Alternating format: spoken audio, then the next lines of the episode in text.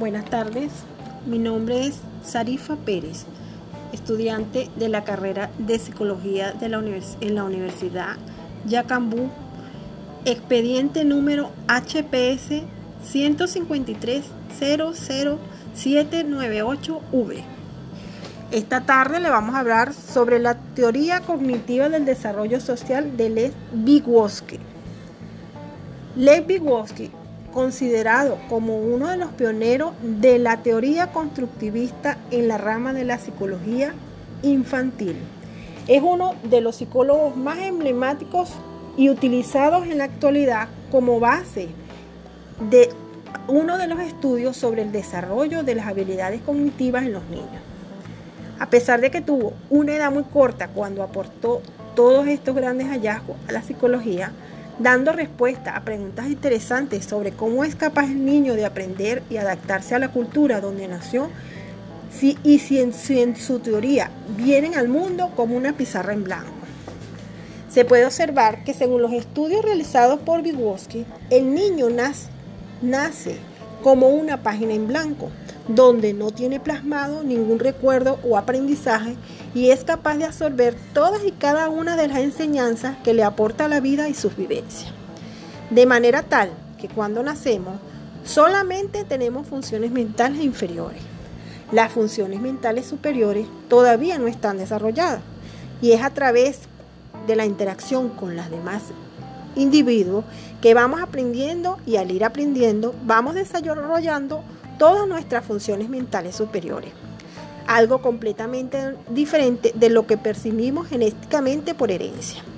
Y a su vez, estas herramientas psicológicas dependen de la cultura en que vivimos y consiguientemente nuestros pensamientos, nuestras experiencias, nuestras intenciones y nuestras acciones están culturalmente mediadas.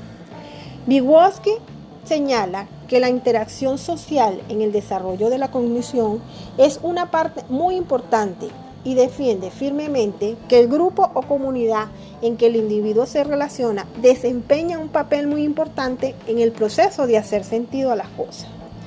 A diferencia de la teoría propuesta por Jean Piaget, que se basa en el desarrollo de los, de los niños a base de experiencias propias obtenidas. La teoría la teoría planteada por Lev Vygotsky está fundamentada básicamente por el constructivismo y sugiere tres temas principales relacionados con su teoría, los cuales son el primer tema, interacción social del ser humano, donde convergen las diversas relaciones desarrolladas por individuos y grupos sociales a través de procesos interactivos. El segundo tema es el mayor conocedor, donde se considera que cada individuo es el mejor conocedor de su personalidad y de su comportamiento. Como tercer tema, propone el desarrollo de, desarrollo de la zona de desarrollo próximo, donde uno de los conceptos más importantes en la teoría sociocultural del desarrollo cognitivo de Vygotsky es la zona de desarrollo próximo. Propone que esta zona es la distancia entre el nivel de desarrollo real determinado por la resolución de problemas independientes y el nivel de desarrollo potencial determinado a través de la resolución de problemas bajo la guía de un adulto o en colaboración con compañeros más capaces. Esencialmente, esta zona de desarrollo próximo incluye todos los conocimientos y habilidades que una persona aún no puede entender o realizar por sí mismo pero que es capaz de aprender con orientación. A medida que los niños pueden mejorar sus habilidades y conocimientos, pueden extender progresivamente esta zona de desarrollo próximo. Lev Vygotsky considera que la zona de desarrollo próximo es el área donde la ayuda en el proceso de aprendizaje de alguien más experto puede cobrar mayor valor. Es decir, es aquel lugar donde el aprendiz se puede beneficiar más en términos de aprendizaje de contar con, al contar con un experto. También destaca la importancia del juego, del juego en el aprendizaje.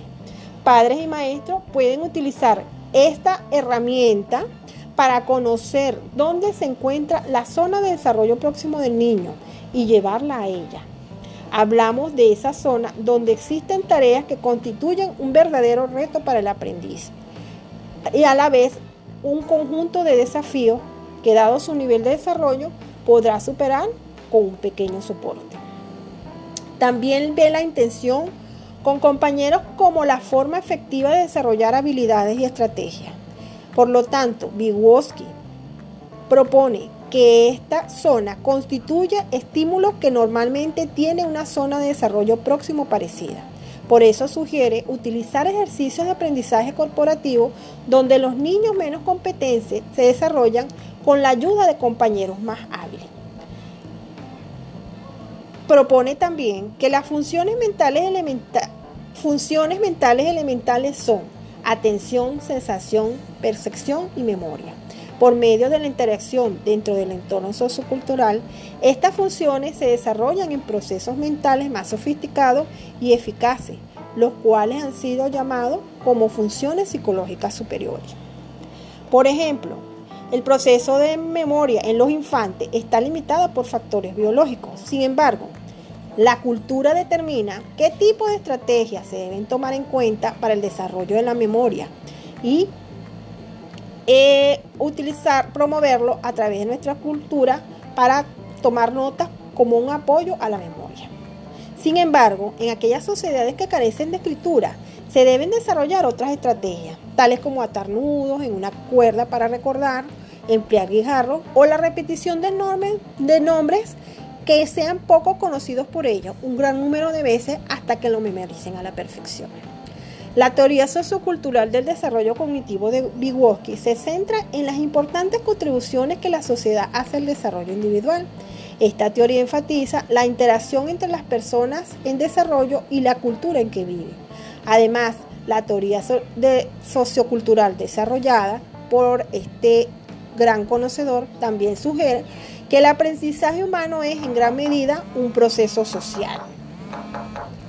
La teoría sociocultural del desarrollo cognitivo de Vygotsky se enfoca no solo en cómo los adultos y los compañeros influyen en el aprendizaje individual, sino también en cómo las creencias y actitudes culturales impactan en el modo de llevar a cabo la instrucción y el aprendizaje.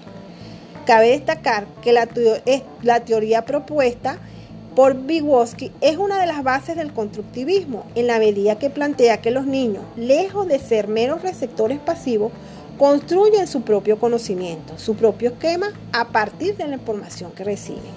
Vygotsky defendía que las comunidades desempeñan un papel central en el proceso de dar sentido.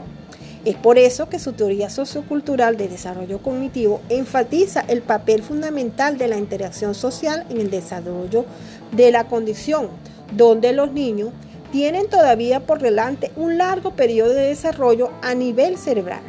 Además, cada cultura proporcionaría lo que él llamó herramientas de adaptación intelectual.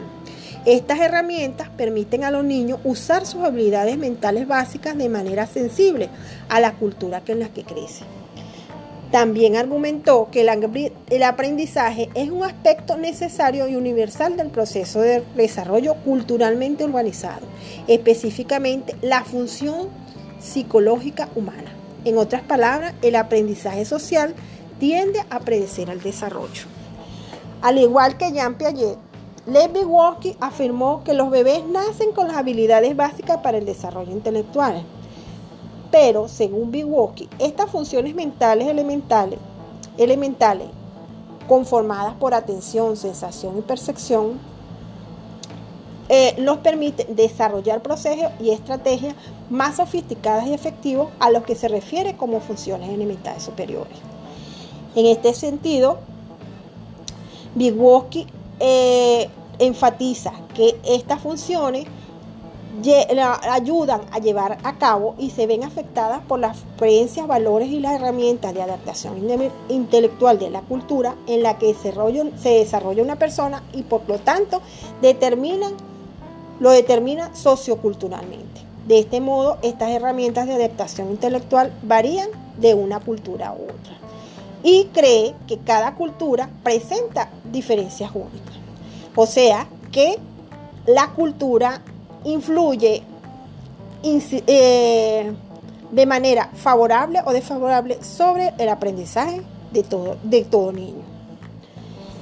Bueno, muy agradecida por sus atenciones y quiero terminar este, este audio con un pensamiento de nuestro científico en estudio como es Lev Vygotsky, el cual dice, el conocimiento que no proviene de la experiencia no es realmente un saber. Buenas tardes.